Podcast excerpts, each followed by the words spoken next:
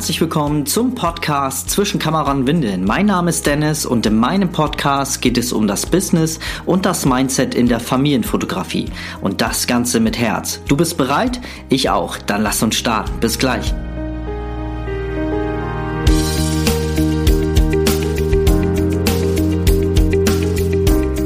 Ja, ihr Lieben, herzlich willkommen zu dieser neuen Podcast-Folge. Mein Name ist Dennis und ich bin Coach und Fotograf in der neugeborenen Fotografie und unterstütze dich gerne dabei, den Weg in die neugeborenen Fotografie zu finden.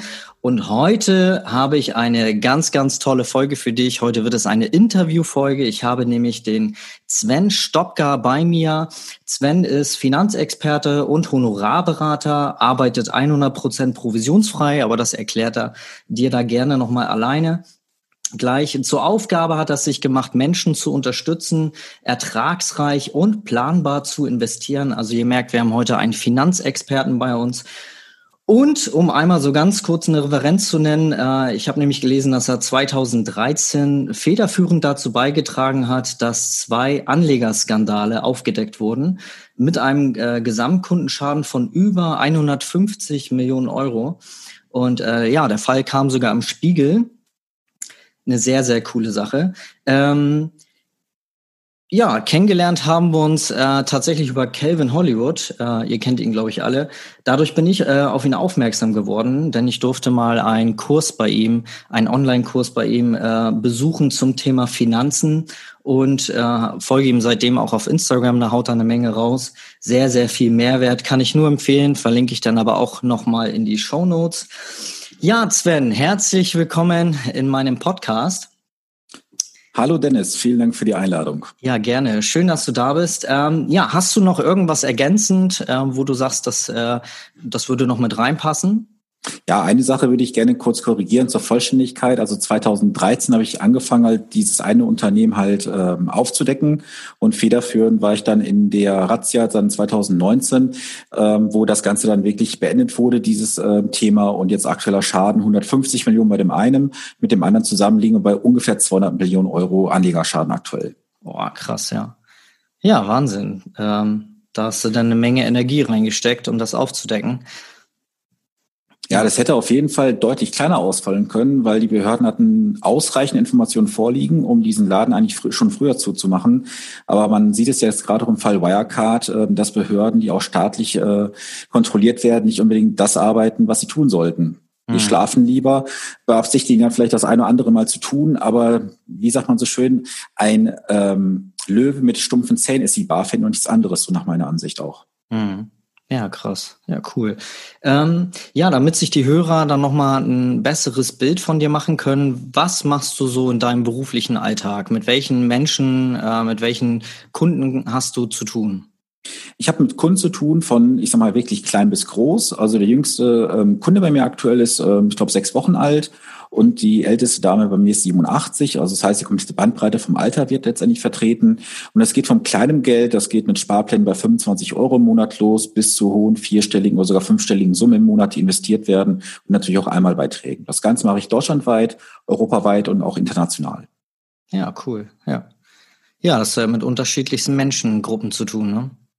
Ja, weil oft ist ja auch so ähm, die Aussage, ja, das richtige Investieren, das können halt nur die Profi-Investoren machen, weil da braucht man eine gewisse Größenordnung für. Das stimmt auch bedingt natürlich, weil wenn du jetzt sagst, du hast beispielsweise 10 Millionen Euro Vermögen, kannst du natürlich ganz anders und breiter investieren wie jemand, der vielleicht nur sagt, ich habe nur 10.000 Euro. Aber auch mit 10.000 Euro kannst du heutzutage gut und breit investieren. Mhm. Halt vielleicht nur nicht in jedem Bereich, weil da gewisse Größenordnungen halt ähm, herrschen, die als Mindestanlagesumme notwendig sind. Mhm. Ja, cool. Da du ja nun Experte auch auf dem äh, Gebiet bist, ähm, geht das Interview heute natürlich auch äh, in die Richtung zum Thema Investieren, wenn man da noch überhaupt keine Ahnung hat, ähm, worin man investieren soll, was Investieren eigentlich ist. Äh, wir haben ja alle immer so ein bisschen Angst vor dem Aktienmarkt. Äh, wir denken immer, dass da immer, dass man da Finanzexperte sein soll, um überhaupt daran teilnehmen zu können. Oder man muss dann irgendwie zum Bankberater und mega viel Provision bezahlen, um dann mal irgendwie daran teilnehmen zu können. Ähm, Deswegen heute, ähm, ja, wollen wir da mal so ein bisschen reinschnuppern in das Investieren. Und ähm, das Erste, was mir natürlich immer dazu einfällt, ist, ähm, wenn ich an das Thema Geld denke, dass viele immer noch der Meinung sind, dass das ja Geld so negativ behaftet ist. Äh, Geld ist dreckig, mit äh, Geld kann man auch äh, schlechte Dinge tun. Und ähm, was ratest du da Menschen, gerade die, die jetzt auch das, den Weg in die Selbstständigkeit ähm, wählen und sich natürlich intensiv mit dem Thema Geld auseinandersetzen müssen? Ähm, was ratest du diesen Menschen, um so ein besseres Bild im Umgang mit Geld zu bekommen? Ja, also ganz wichtig ist erstmal, dass man selber die Verantwortung für sein Geld übernimmt und für die Situation. Und wenn du die Verantwortung nicht übernimmst, übernimmt irgendwann das Geld die Verantwortung für dich. Und es heißt auch so schön, du musst ja kontrollieren und auch verwalten können. Und das können viele leider nicht, weil wir natürlich in der Schule nicht erzogen werden, unternehmerisch zu denken. Wir bekommen viel beigebracht im akademischen Bereich, dass wir wissen, Mathematik, Physik, Biologie und so weiter. Aber so um das Thema Geld und Finanzen, dazu lernen wir gar nichts. Das hat auch nach meinem Dafürhalten einen gewissen Grund, weil der Staat möchte nicht, dass viele unternehmerisch erfolgreich werden, weil dann würden im Staat halt gewisse Möglichkeiten an Einnahmen flöten gehen. Und nur solange halt das Ameisenvolk, ich sag's mal ganz drastisch, in dieser, in diesem Korsett unterwegs ist, wie wir geschult werden, das eine gewisse Anzahl auch macht, solange kann der Staat funktionieren. Hm. Deswegen hat der Staat auch gar kein Interesse daran, dass wir unternehmerisch erfolgreich werden. Hm. Das fängt ja dann auch schon beim Thema Geld an. Überleg mal. Denn in der Schule lernen wir nicht zum Thema Geld. Ich meine, wie war es bei dir gewesen so damals? Nee, also Geld gar nicht. Klar, wir haben Mathe und lernen die tollsten Formeln, aber so richtig mit dem Umgang mit Geld haben wir, haben, also ich habe in der Schule nichts über Geld gelernt. Genau. Und dann geht's ja auch schon los. Dann geht's irgendwann so in die ersten Kredite vielleicht rein, mit der ersten Wohnungsausstattung und so weiter. Aber das auch natürlich gepaart mit dem Grund, weil auch die Eltern in der Regel kein Geldwissen hatten, um den Kindern vernünftigen Grundstein aufzubauen. Das heißt, das wird von Generation zu Generation übertragen und deswegen ist es auch für mich ein ganz großes Ziel, was ich habe. Ich möchte halt diese Generation erreichen von ähm, jungen Eltern auch, um zu sagen, hey, ihr müsst nicht irgendwelche Gelder auf Sparbüchern verwahren lassen für die Kinder. Ihr könnt es wirklich gut investieren und den Kindern einen Grundstein äh, zu legen, weil dann, wenn die Kinder später selber Kinder bekommen, legen das Geld nicht aufs Sparbuch, sondern investieren es vernünftig. Und so ist dann die nächste Generation auch wirklich vermögend besser aufgestellt. Mhm. Ja, cool. Ähm, wenn wir jetzt über Investieren reden, was bedeutet das dann eigentlich im, im großen Sinne? Muss ich jetzt an irgendeinen Aktienmarkt und irgendwie so eine Aktie kaufen bei, keine Ahnung, äh, Apple, Microsoft oder Co. Oder ähm, was, was, wie kann ich da, ähm, also was ist investieren? Okay, fangen wir erstmal vielleicht grundlegend an mit dem Wort investieren. Viele verwechseln das Investieren aber mit dem Ausgeben. Aber wenn du investierst, gibst du das Geld nicht aus, du buchst es nur auf ein anderes Konto um, so gesehen. Das heißt, du hast jetzt auf deinem normalen Girokonto einen Betrag von 100 Euro zum Beispiel. Diese 100 Euro buchst du jetzt einfach in ein anderes Konto, sprich ein, ein Depot um und kaufst dir dafür jetzt einen Aktienfondsanteil, eine Einzelaktie oder was auch immer. Und du kannst ja jederzeit dieses Geld auch sofort wieder liquidieren, wenn du sagst, ich brauche es jetzt sofort.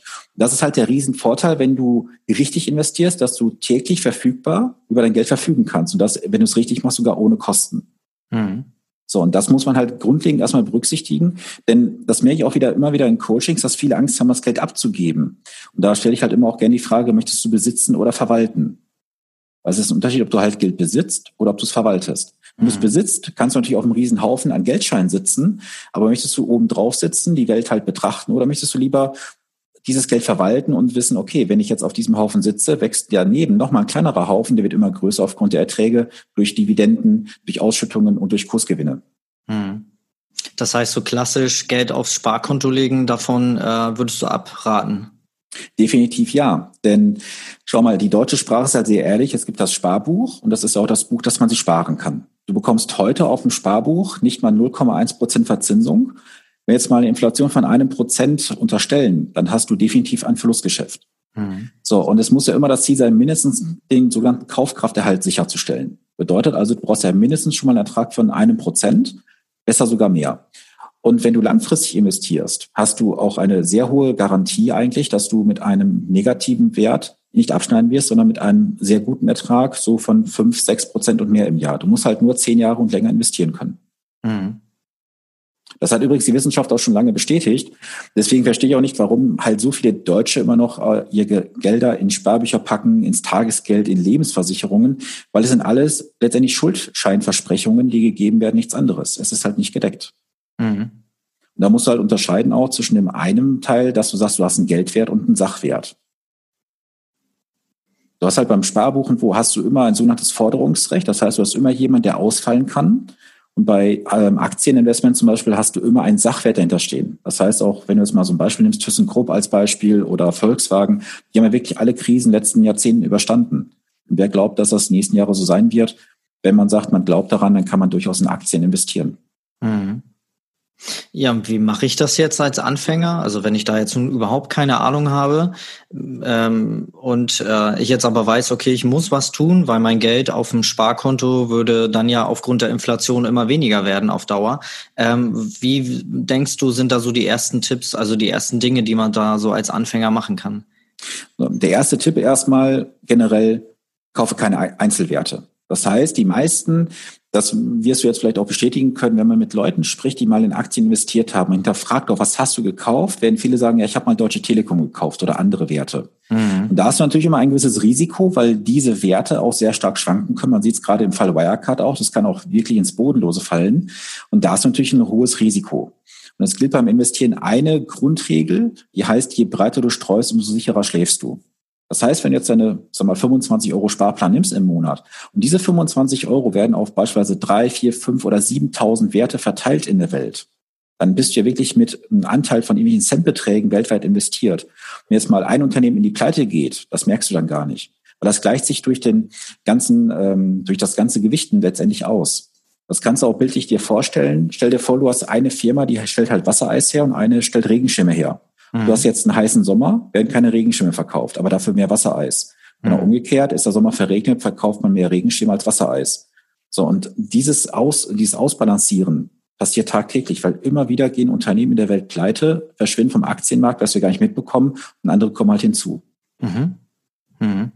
Okay, das heißt, ähm, man sollte, ich glaube, der Fachbegriff dafür ist Diversifizierung, ne? Kann das sein? Genau, Diversifikation. Mhm, okay. Das heißt also, wir sollten dann doch lieber gucken, dass wir in mehrere Aktien investieren. Da fällt mir sofort das Wort Aktienfonds ein. Ähm, ist das sowas, wo, wo das breit gestreut ist? Es kommt drauf an. Also du kannst natürlich jetzt einen Aktienfonds nehmen. Ich nehme mal so ein Beispiel auf den DAX. Da hast du halt 30 Werte drin. Du mhm. kannst aber auch jetzt einen MSCI World nehmen mit 1654 Werten aktuell. Auch das wäre nicht breit gestreut, obwohl das ja bei vielen auch in irgendwelchen Blogbeiträgen immer wieder geschrieben wird, kauft ein MSCI World. Das ist eine Marketinglüge. Nur weil das Wort gehört, ja. World, nur weil das Wort World drin ist, heißt es nicht, dass es weltweit gestreut ist. Denn du bist mit über 60 Prozent USA-Gewichte in dem Fall. Mhm. Du hast halt diese ganzen Big Player drin, wie Amazon, Facebook, Google, also Alphabet. Ähm, das ist zwar schön und gut. Nur die Frage ist, was ist, wenn dort mal eine Korrektur kommen sollte? Mhm. So, und breit gestreut heißt für mich von der Definition, dass du mindestens 50 Prozent oder mehr dessen hast im Portfolio, was du kaufen könntest. Mhm. So, und beispielsweise mit einem Fonds, mit dem ich primär arbeite, der ist halt so das Hauptinvestment in meinen Strategien. Der Fonds allein hat über 7600 Werte drin von möglichen 16.000. Also da bist du schon sehr breit unterwegs. Ja. Ja, cool.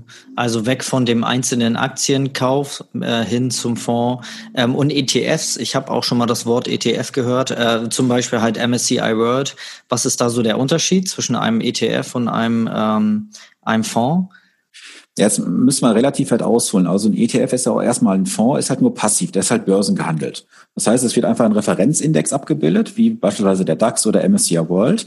Mhm. Und wenn du jetzt ähm, einen aktiven Fonds dazusetzt, wie jetzt beispielsweise von der DK, Union Investment, DWS und ähnliches, da sitzt halt ein Fondsmanager hinter, der sagt, ich glaube daran, dass dieser Trend positiv sein wird. Ich gehe jetzt verstärkt in Wasserstoff rein, in Cloud Computing, was auch immer. Und der hofft damit ein höheres Alpha, sprich eine Überrendite zu erwirtschaften. Das heißt also, als Beispiel der Fonds oder der Index macht jetzt eine Rendite von sechs. Dann versucht der Fondsmanager mehr als sechs Prozent im Jahr zu erzielen, um halt seine Leistung auch gerechtfertigen zu können. Nur es ist halt wissenschaftlich auch nachgewiesen, dass rund weit über 80 Prozent der Fondsmanager es über lange Zeit nicht schaffen, den Index zu schlagen. Da muss ich mir natürlich auch eine logische Frage stellen. Warum soll ich auf der einen Seite hohe Kosten produzieren und bezahlen, wenn die Wahrscheinlichkeit gerade mal bei unter 20 Prozent liegt, dass ich zu den Gewinnern gehören werde? Mhm. Das merkt auch die Finanzindustrie gerade sehr stark, dass halt die Kunden immer informierter werden und die ETFs bekommen gerade einen massiven Zulauf. Nur ich persönlich bin halt kein Freund von ETFs, weil es wieder so ein Trendprodukt gerade ist. Mal schauen, was die nächsten Jahre so mit sich bringen werden. Mhm. Würdest du es generell ähm, nicht empfehlen, in ETFs zu investieren oder sollte man eine Mischung machen oder, oder lieber nur in Fonds? Wie ist da so deine Erfahrung? Das ist eine Strategiefrage, ganz ehrlich, Dennis. Denn ETFs sind erstmal besser als aktive Fonds. Das ist schon mal festzuhalten. Also bevor ich mir irgendeinen Fonds kaufe mit fünf Prozent Ausgabeaufschlag bei der Bank und irgendwie zwei Prozent laufende Kosten, besser einen ETF kaufen. Nur so ein ETF ist ja nicht das Allerheilmittel weil du musst dann noch viel mehr Sachen berücksichtigen. Den großen Fehler, den viele machen, die kaufen sich einfach so ein MSCI World als Beispiel. Du bist in 100% Aktien unterwegs. Das Problem ist nur, kennst du deine persönliche Risikotoleranz in dem Moment? Also ich mache das ja sehr stark über ein psychologisches Profiling in dem Fall. Und kaum jemand schafft es annähernd, überhaupt mal an 80 Prozent zu kommen. Mhm. So, und viele Anleger gehen jetzt wirklich bewusst in 100 Prozent Aktien rein, weil sie sagen, ich kaufe mir jetzt einen MSCI World, einen S&P 500 und einen Nasdaq als Beispiel. Erstmal hast du sehr großes Klumpenrisiko, wieder Thema USA, und hast dann natürlich 100 Prozent Aktien. Und wenn es dann mal anfängt, rucklig zu werden, dann werden viele unruhig, verkaufen panisch. Und dann kommt ja das Schlimme, dann werden ja vielleicht aus Buchverlusten reale Verluste. Mhm. Und dann steigen die Menschen nicht wieder ein, weil sie dann wieder sagen werden, ach, Aktien ist Teufelswerkzeug, ich habe Geld verloren. Man kann über lange Zeit im Aktienmarkt kaum Geld verlieren, wenn man es richtig macht. Das ist meine Devise. Mhm. Ja, das stimmt, weil ein Verlust kommt ja erst zustande, wenn man seine Anteile wieder verkauft. Ne? Ansonsten Richtig. ist es ja erstmal nur eine, ja, ich nenne es jetzt mal digitale, ein digitaler Verlust, weil es ja erstmal nur ähm, auf dem Diagramm zu sehen ist. Wir hatten jetzt gerade jetzt im äh, März, April hatten wir ja nun einen sehr starken Einbruch. Und äh, da ging die Kurve extrem nach unten. Aber du hast ja auch erst Verlust, wenn du dann in der Zeit auch verkaufst. Wenn man die Zeit, und das ist ja, glaube ich, dann auch so diese, diese Erfahrung, die man da haben muss, dass man, äh, je langfristiger man da denkt, desto äh, sicherer wird das nämlich, ne? Ja, auf jeden Fall. Ähm, die Wiese ist, wenn du zehn Jahre hast, besser 15, kannst du auch einen Aktienanteil in einer relativ hohen Quote verkraften. Das hängt aber von der Risikoneigung eines jeden Menschen persönlich ab. Mhm. Ähm, und du musst halt berücksichtigen, einfach investieren. Weil bevor du dein Geld auf dem Sparbuch liegen lässt oder sonst wo, Natürlich kannst du jetzt mal eben Verlust machen von fünf Prozent. Die Frage ist ja nur am Ende des Tages, das ist wieder Mathematik, fünf Prozent, wie viel Euro sind das? So, und das müssen wir auch natürlich mal ähm, so ein bisschen diskutieren. Wenn jemand sagt, ich habe einen Verlust von 20 Prozent, ist immer die Frage, wie viel ist das in Euro? Weil der Verlust auf 100.000 bei 20 Prozent sind 20.000 Euro und auf eine Million sind 200.000 Euro. Nur mhm. dreht der Markt sich wieder ins Positive. Hast du halt einen Gewinn von 200.000 wieder oder von 20.000.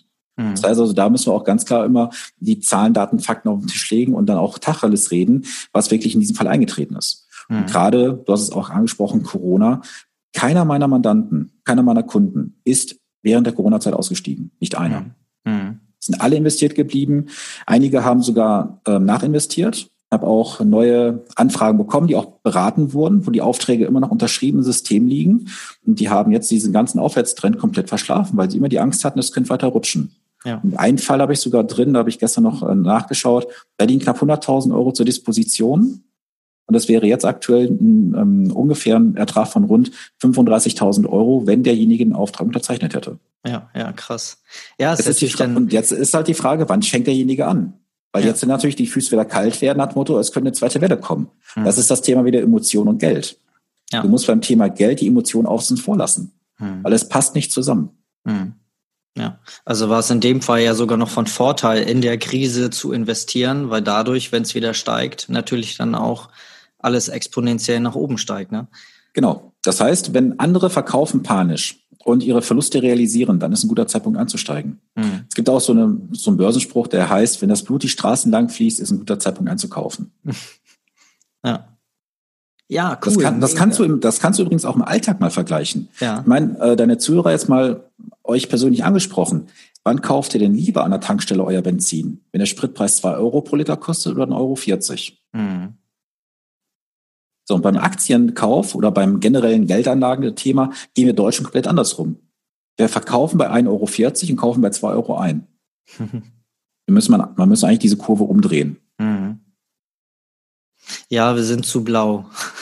wir Menschen ja? in Deutschland. Ja, es gibt ja so eine so eine Archetypen und da gibt's den die Seite blau und das ist so der sichere und ich äh, wurde auch mal bewiesen, der größte Anteil in Deutschland ist so dieser sichere Part, ne? der uns dann dann im Aktienmarkt vielleicht ein bisschen ähm, ja negativ behaftet ist, ne? Ja, diese Sicherheit wird uns immer eingebläut von vielen. Gerade auch so, wenn du mal anschaust, diese ganzen Beratungsbögen bei Banken oder bei Versicherungen, wie oft das Wort der Sicherheit da drin vorkommt. Mhm. Weil du kannst halt den Deutschen mit zwei Wörtern wirklich massiv manipulieren. Das ist das Wort Sicherheit, beziehungsweise Garantie und Steuervorteil. Mhm. Sobald der Deutsche diese beiden Wörter hört, schaltet er kognitiv alles aus, unterschreibt jeden Scheiß, weil diese beiden Wörter da drin sind. Ja, ja. Ja, ist Wahnsinn, ja. Ja, wenn ich jetzt nun ähm, ne, der eine Hörer ist jetzt vielleicht da draußen, der sagt, geil, das äh, klingt spannend, ich äh, will jetzt auch investieren. Wo macht man das denn? Wo kann man denn wirklich als, als Laie, als Privatmensch dann hingehen und sagen, so, ich möchte jetzt hier mal sowas und sowas, äh, in sowas und sowas investieren? Mhm. Also es gibt natürlich die ganz klassischen Wege. Du kannst jetzt zu irgendeinem Versicherungsvermittler, Versicherungsmakler gehen, der verkauft dir dann irgendwelche Sachen im Versicherungsmantel als Beispiel. Du kannst jetzt zu deiner Hausbank gehen, verkauft dir dann irgendwelche Fonds mit irgendwelchen teuren Gebühren. Du kannst auch irgendwas im Internet machen. Doch grundlegend, bevor du investieren möchtest, solltest du sel selber dir erstmal so ein paar Fragen stellen. Was ist mein Ziel am Ende des Tages? Wie viel kann ich monatlich wirklich durchgehend aufwenden an, an ähm, finanziellen Volumen? Und wie hoch ist meine Risikotoleranz? Hm. Und das ist das Entscheidende. So, wenn du diese Faktoren für dich geklärt hast, dann kannst du anfangen zu investieren. Und Gut, ich bin jetzt als, als äh, Honorarberater tätig, bin einer von 200 in Deutschland. Meine ganz klare Empfehlung, geh zu einem Honorarberater. Weil du gehst ja jetzt zu keinem, der dir auf der anderen Seite ein Produkt verkaufen möchte, wo du gar nicht weißt, was kostet mich das implizit und explizit. Hm. Denn mal angenommen, du gehst zum Steuerberater. Der Steuerberater würde dir sagen, Dennis, hier ist deine Steuererklärung, mich bezahlt das Finanzamt. Wie würdest du dich fühlen? Gut, weil ich weiß, dass er nicht an mir verdient, ähm, ja, sondern ähm, woanders sein Geld bekommt, ne? Du müsstest dich eigentlich schlecht fühlen, weil du in diesem Moment gar nicht weißt, hat er jetzt im Sinne vom Finanzamt gearbeitet oder im Sinne von dir? Ich logisch, habe gerade falsch gedacht, Entschuldigung. Alles gut. Das kannst du auch beispielsweise bei den Kammerberuflern nehmen, jetzt beispielsweise beim, äh, beim Rechtsanwalt. Stell dir vor, du hast jetzt irgendein Delikt begangen, stehst bei Gericht, der Richter äh, macht hinten die Beratschlagung mit denjenigen, die entscheiden müssen oder die Empfehlung abgeben, besser gesagt. Und äh, am kurz vor der Urteilsverkündung sagt der Anwalt zu dir, du Dennis, gar kein Thema, mich bezahlt nachher der Staatsanwalt. Ich glaube, der würde so ein bisschen was in die Hose rutschen, wenn du wüsstest, dass der von der Gegenseite bezahlt wird. Ja, ja. Das ist im Finanzbereich tatsächlich so. Es ist die einzigste Branche, in der keiner fragt, was kostet mich das? Wir gehen verdammt nochmal ins Autohaus und sagen, hier, ich will den Golf 5 haben mit der Ausstattung, was kostet der?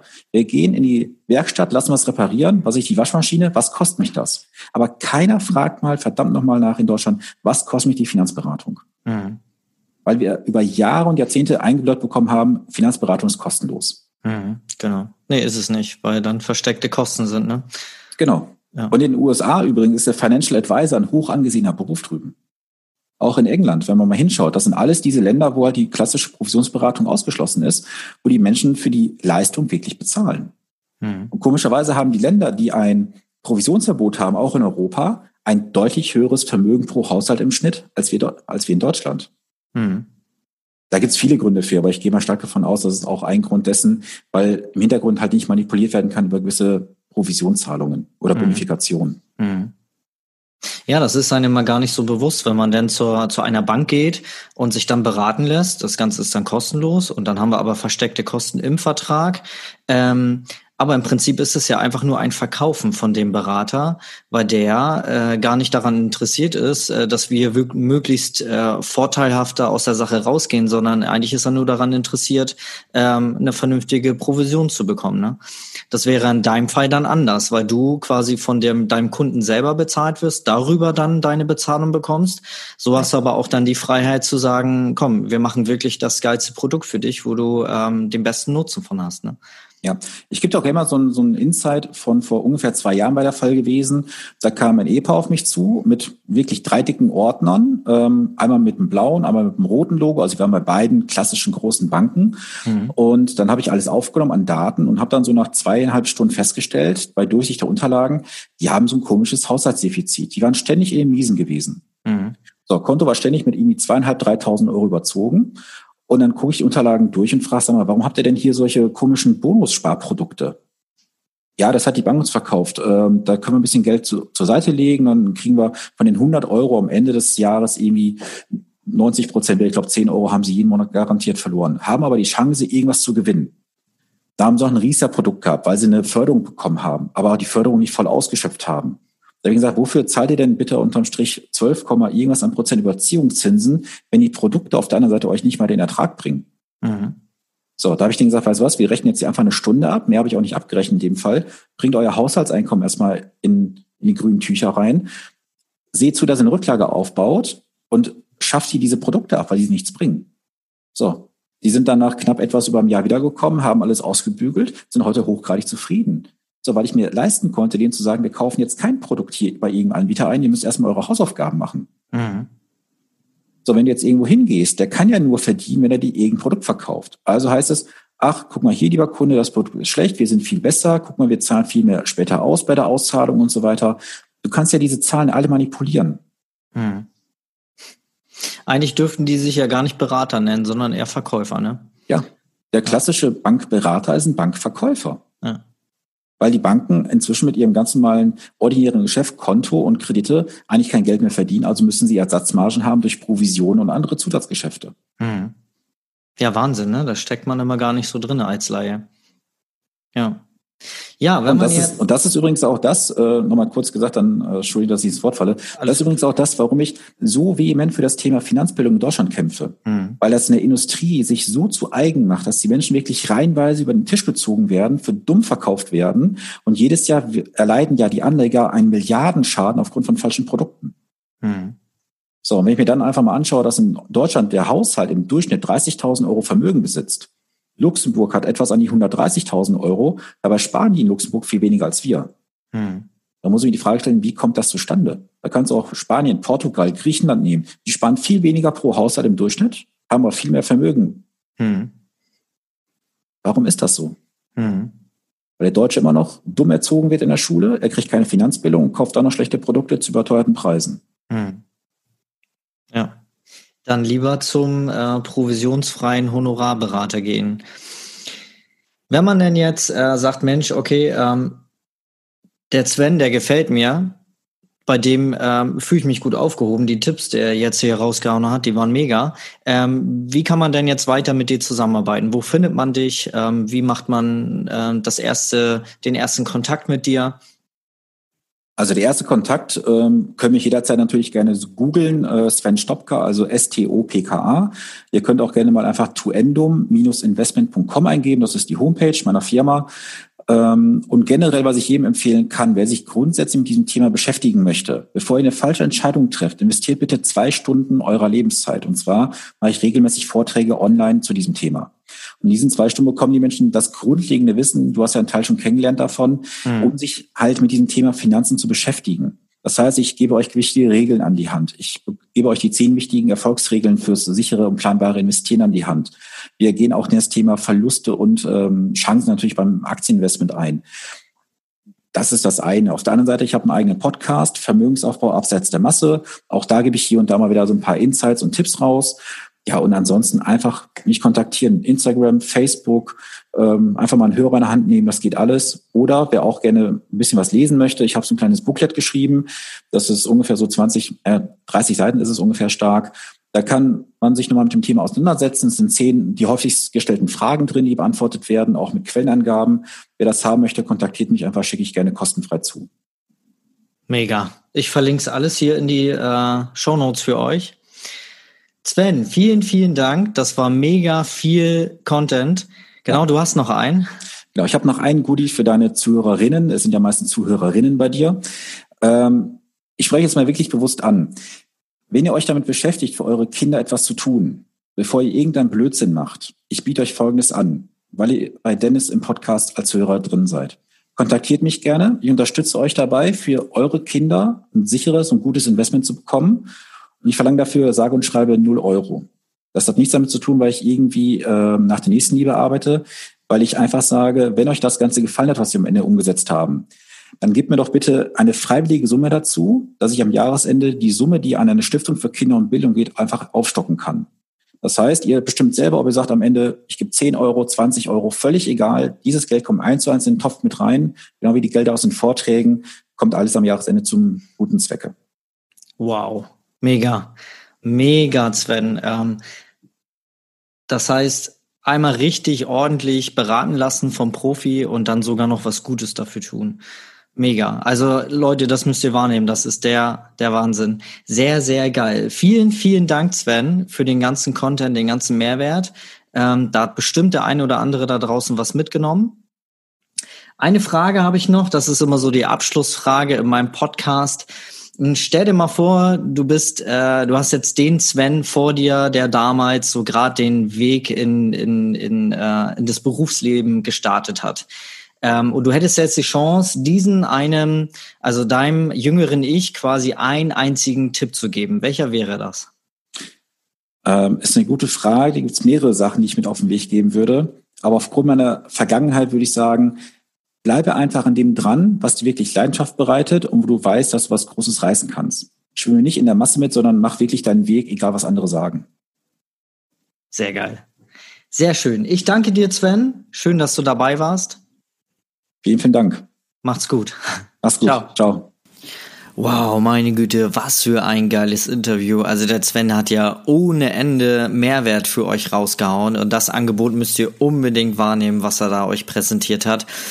Mega, war eine super coole Folge. Also ich habe mir ganz viele Notizen gemacht. Ich hoffe, du auch.